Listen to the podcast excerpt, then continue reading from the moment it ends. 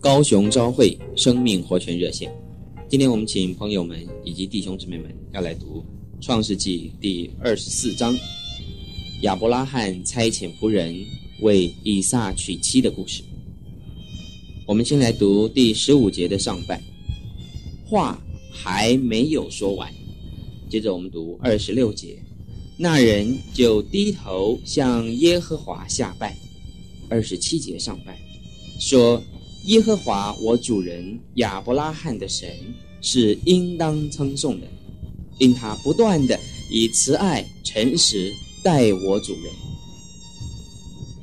在这一段的经节里头，我们看见，凡是一个正当的祷告，都是话还没有说完，神就已经答应了，就是因为神已经给了我们应许。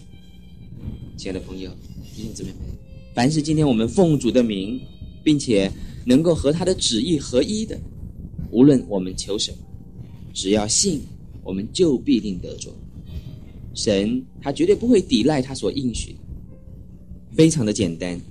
我们只是履行这些简单的祷告的条件，他就不能不答应我们所求的。而我们的祷告话还没有说完，在天上的宝座前就已经成全了。虽然很有可能我们在地上还不一定能看得见，所以亲爱的弟兄姊妹们、亲爱的朋友们，在我们祷告之后，最好是能够用赞美来做结束。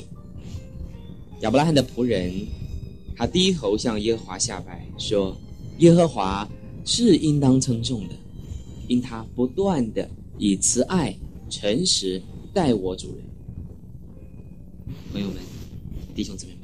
今天我们赞美神，已经听了我们的祷告，赞美神不断的以慈爱、诚实来待我们，这个就是我们最好的祷告。当我们相信一件事情之后，我们就应该要有相信的行为。我们的动作、我们的祷告都应该要和我们的信心能够相符合。我们要凭着他的应许，相信神已经给了我们所求的，这个。还是信心的态度，朋友们、弟兄姊妹们，让我们来学习培养信心的功课。愿神祝福各位，明天我们再见。